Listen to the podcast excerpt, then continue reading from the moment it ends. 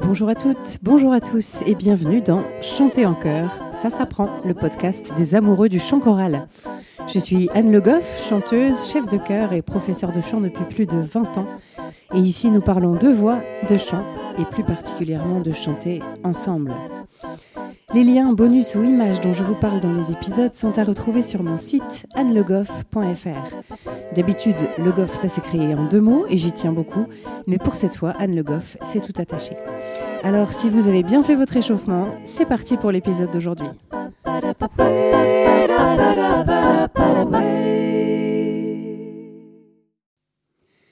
Le qui suis-je du jour? Après mes trois ans chez les petits chanteurs à la Croix de Bois, dont je vous ai parlé dans l'épisode 5, je me suis décidée à passer mon DE en VAE. Alors, ça fait beaucoup de sigles, n'est-ce pas? Donc, le DE, c'est le diplôme d'État qui correspond à peu près à une licence en équivalence. Et en ce qui me concerne, c'est un diplôme d'État de direction de chœur. Et je l'ai passé par validation des acquis de l'expérience. C'est ça la VAE. Ça veut dire que je ne l'ai pas passé en deux ans dans ce qu'on appelle un CFEDEM, c'est-à-dire une école pour les gens qui justement veulent passer un diplôme d'enseignement de la musique, mais après un certain nombre d'heures de pratique. L'idée, c'est qu'on considère qu'on peut avoir appris sur le tas, comme on dit, et être validé dans notre pratique. Cette VAE, elle existe pour énormément de disciplines, pas seulement pour la musique. Et donc pour la passer, il faut d'abord avoir accumulé un certain nombre d'heures de pratique sur un certain nombre d'années Ensuite, on va devoir monter tout un dossier, un peu comme un mémoire euh, sur notre pratique, sur notre vision des choses. Et puis enfin, il y a un entretien avec un jury qui vient décider ou non de donner la validation et donc le diplôme.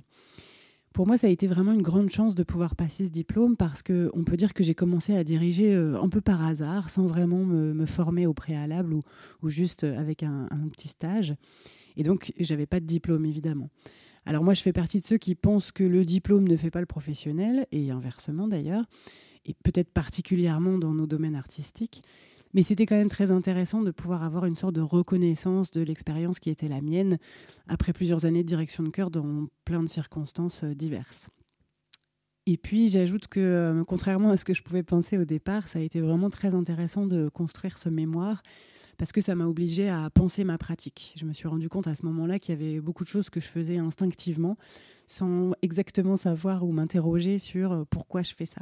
Et du coup, de devoir écrire euh, ces, 60 pages euh, sur ce que je faisais en direction de cœur, ça m'a vraiment aidé à poser les choses et à comprendre moi-même ma pratique. C'était vraiment très intéressant. Pour démarrer cet épisode, je voudrais remercier Laurence qui s'est abonnée au podcast sur Patreon, la plateforme de financement participatif qui me permettra de continuer sereinement ce podcast. Laurence a pris un abonnement à 3 euros par mois qui lui permet d'avoir un accès anticipé aux épisodes et d'être consultée environ tous les trois mois pour lui demander quelles évolutions elle aimerait entendre dans le podcast. Laurence a aussi écrit un commentaire après avoir entendu en avance l'épisode 3 intitulé Chanter, c'est bon pour la santé, Voici ce qu'elle a dit. Tout ce qui est dit là, c'est vraiment vrai, je l'expérimente. Laurence, un grand merci pour ton soutien. Il m'est vraiment très précieux pour continuer cette aventure du podcast. Si vous aussi, vous voulez me laisser un commentaire, vous pouvez le faire sur Apple Podcasts, sur Patreon, mais aussi directement sur mon site annelegoff.fr à la page podcast. Notre sujet du jour, c'est la physiologie de la voix. Et oui, parler, chanter, ce sont des gestes assez naturels et on ne s'interroge pas toujours pour se demander comment ça fonctionne, comment ça marche. En général, on a idée qu'il y a les cordes vocales qui entrent en jeu, mais on ne sait pas toujours bien comment notre voix se fabrique dans notre corps. Alors c'est de ça qu'on va parler aujourd'hui.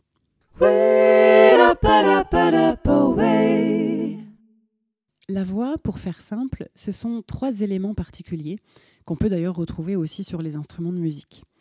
D'abord, il y a le moteur de la voix. Ça, c'est tout simplement l'air qui circule, la soufflerie. Elle fait entrer en jeu les poumons, bien sûr, mais aussi beaucoup de muscles.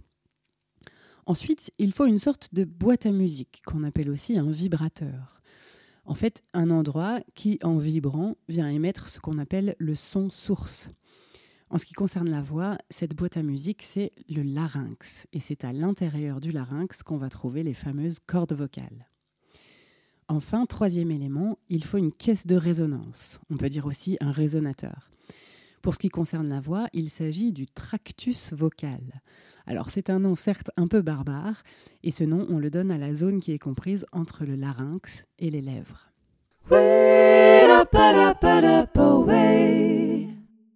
Parlons tout d'abord du moteur, de la soufflerie.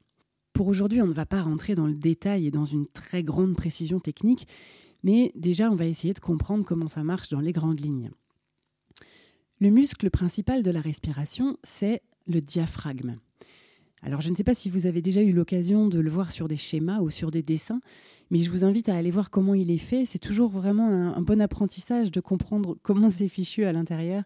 Ça aide à visualiser et pourquoi pas à dompter un petit peu sa respiration. D'ailleurs, il existe des applications sur les téléphones où on peut voir vraiment le diaphragme, mais aussi tous les autres muscles et même les os du corps. Et on peut les voir en 3D. C'est vraiment très utile. Il y a des applications pour ça et je vous invite à les télécharger parce que ça nous aide vraiment à comprendre comment c'est fait à l'intérieur. Donc le diaphragme, c'est un assez grand muscle qui vient séparer la cage thoracique de la cavité abdominale. Alors il est fabriqué en deux coupoles, un peu comme un petit parachute. Euh, à l'avant, il vient s'attacher sur le sternum, donc plutôt assez haut. Et à l'arrière, il vient s'attacher sur la colonne vertébrale, mais un peu plus bas, jusqu'au niveau des premières vertèbres lombaires. Il est attaché aussi aux dernières côtes. Alors dans le diaphragme, il y a bien sûr des orifices qui vont laisser passer tout ce qui a besoin de passer d'une cavité à l'autre. Donc il y a tout un tas de vaisseaux, par exemple l'œsophage, l'aorte ou bien la veine cave, et aussi euh, tout un tas de nerfs. Ce diaphragme, il fonctionne un peu comme un piston.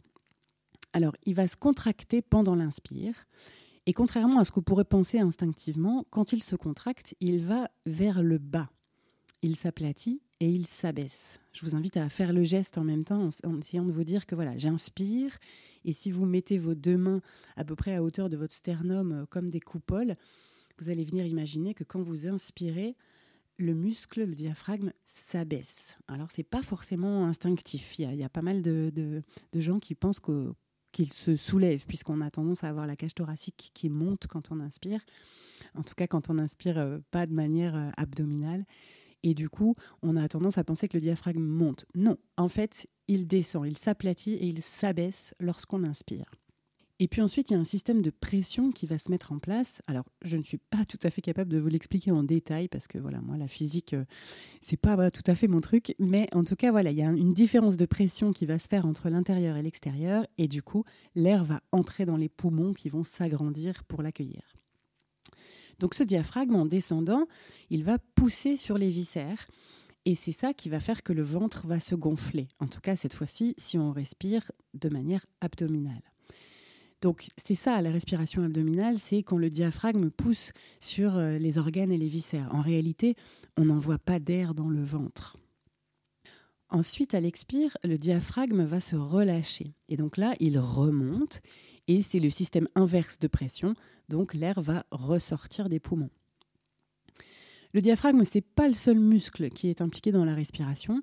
Il y a notamment tous les muscles intercostaux, mais aussi tout un tas d'autres muscles annexes. Pour que la voix fonctionne bien, il faut que le larynx reçoive juste ce qu'il faut d'air et de pression. Donc c'est ça le rôle du moteur et de la soufflerie quand on chante, c'est d'envoyer la bonne quantité d'air euh, avec la bonne pression. Si le larynx reçoit trop ou trop sous pression, ça va poser problème.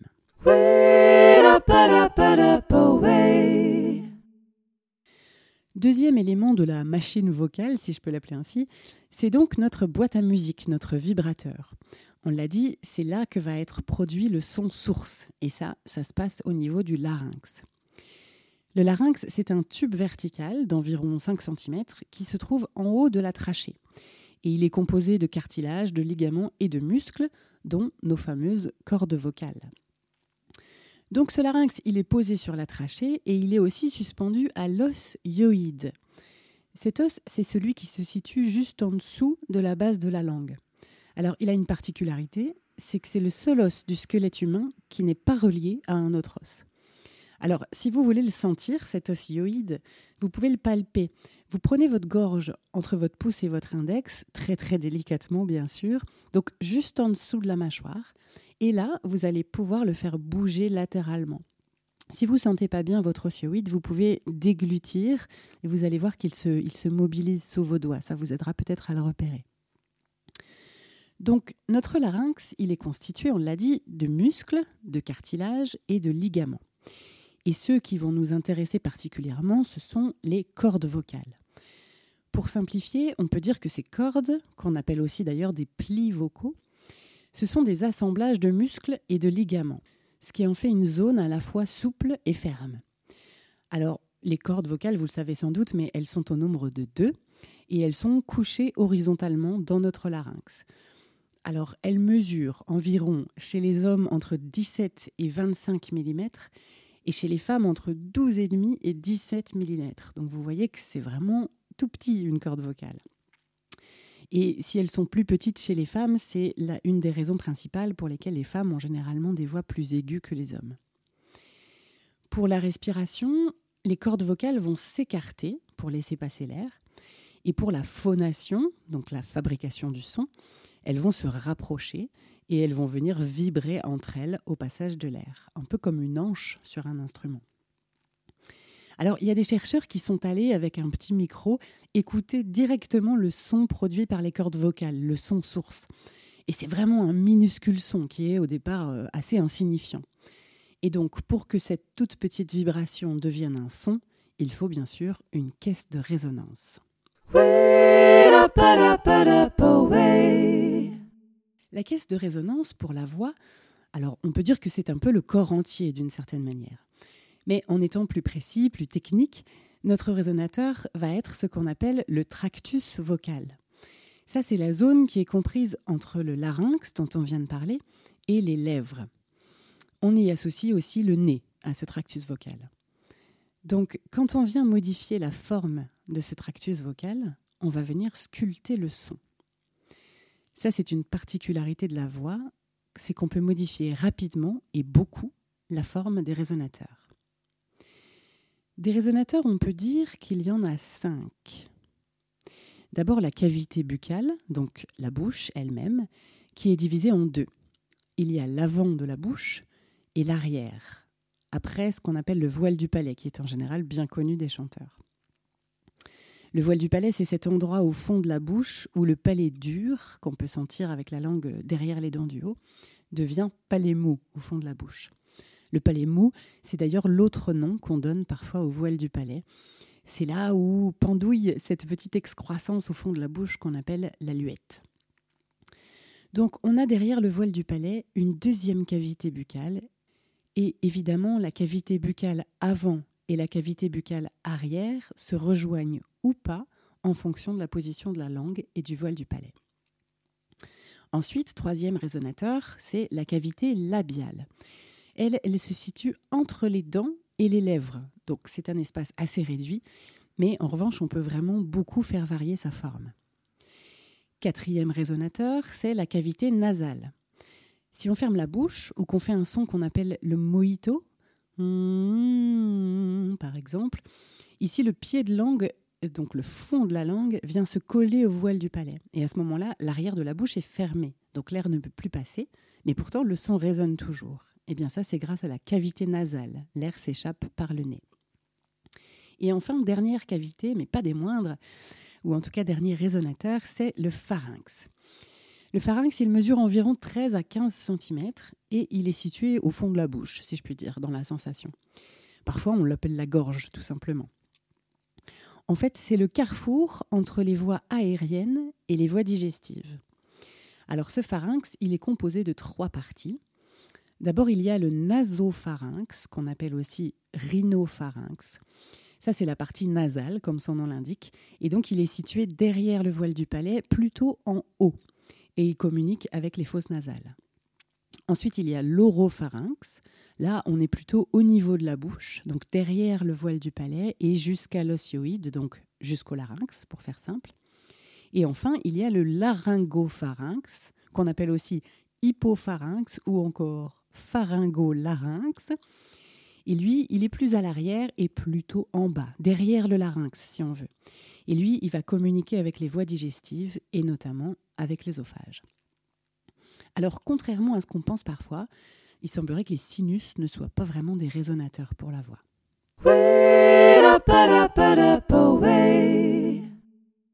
À ces trois éléments principaux de la voix, on peut peut-être en ajouter un quatrième, c'est le système articulateur. C'est celui, bien entendu, qui va nous permettre d'articuler et de moduler le son avec des couleurs très différentes. Ce système articulateur, il est constitué de quatre parties. Donc le voile du palais, dont je vous ai déjà parlé, qui est donc au fond de la bouche et qui a la particularité de se soulever ou de s'abaisser. C'est ce qui se passe par exemple quand on baille. Le voile du palais vient se soulever. Et ça, c'est un geste qui peut nous être très utile pour la voix, quand en tout cas on arrive à maîtriser le mouvement du voile du palais. Deuxième espace du système articulateur, c'est la mâchoire inférieure, qu'on appelle aussi la mandibule. Et bien sûr, vous pouvez vous en apercevoir rien qu'en parlant, elle vient jouer un rôle pour l'articulation. Ensuite vient la langue. La langue, c'est un élément très important et dont il faut prendre soin quand on chante, dans le sens où il faut vérifier qu'elle ne fait pas n'importe quoi. La langue, il faut savoir qu'elle est pilotée par 17 muscles et elle est reliée au larynx. Donc c'est très important qu'elle fasse juste le nécessaire. Mais quand on chante, euh, elle a tendance à travailler beaucoup et parfois inutilement. Donc c'est intéressant de faire des exercices pour apprendre à la langue à ne faire que le juste effort. Et puis enfin, dernier élément du système articulateur, ce sont les lèvres, qui bien sûr jouent un rôle très important aussi dans l'articulation. Les lèvres, ce sont 13 paires de muscles. Donc là aussi, c'est vraiment intéressant d'arriver à produire le juste effort et à n'utiliser que ce qui va nous être utile pour l'articulation et la formation du son.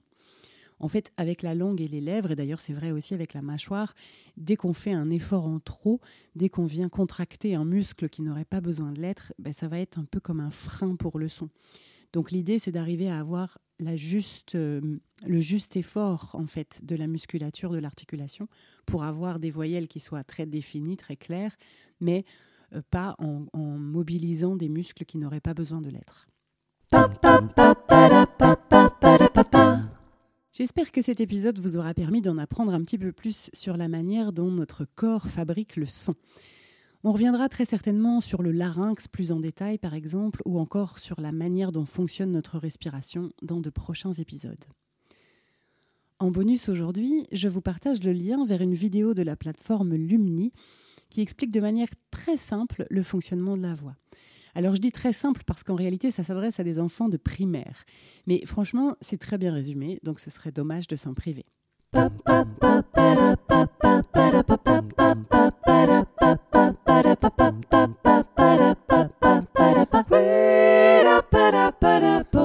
J'espère que cet épisode vous a plu. Si c'est le cas, je vous invite à vous abonner au podcast pour ne pas rater les épisodes suivants et surtout à me mettre plein de petites étoiles et de commentaires sur la plateforme où vous l'avez trouvé.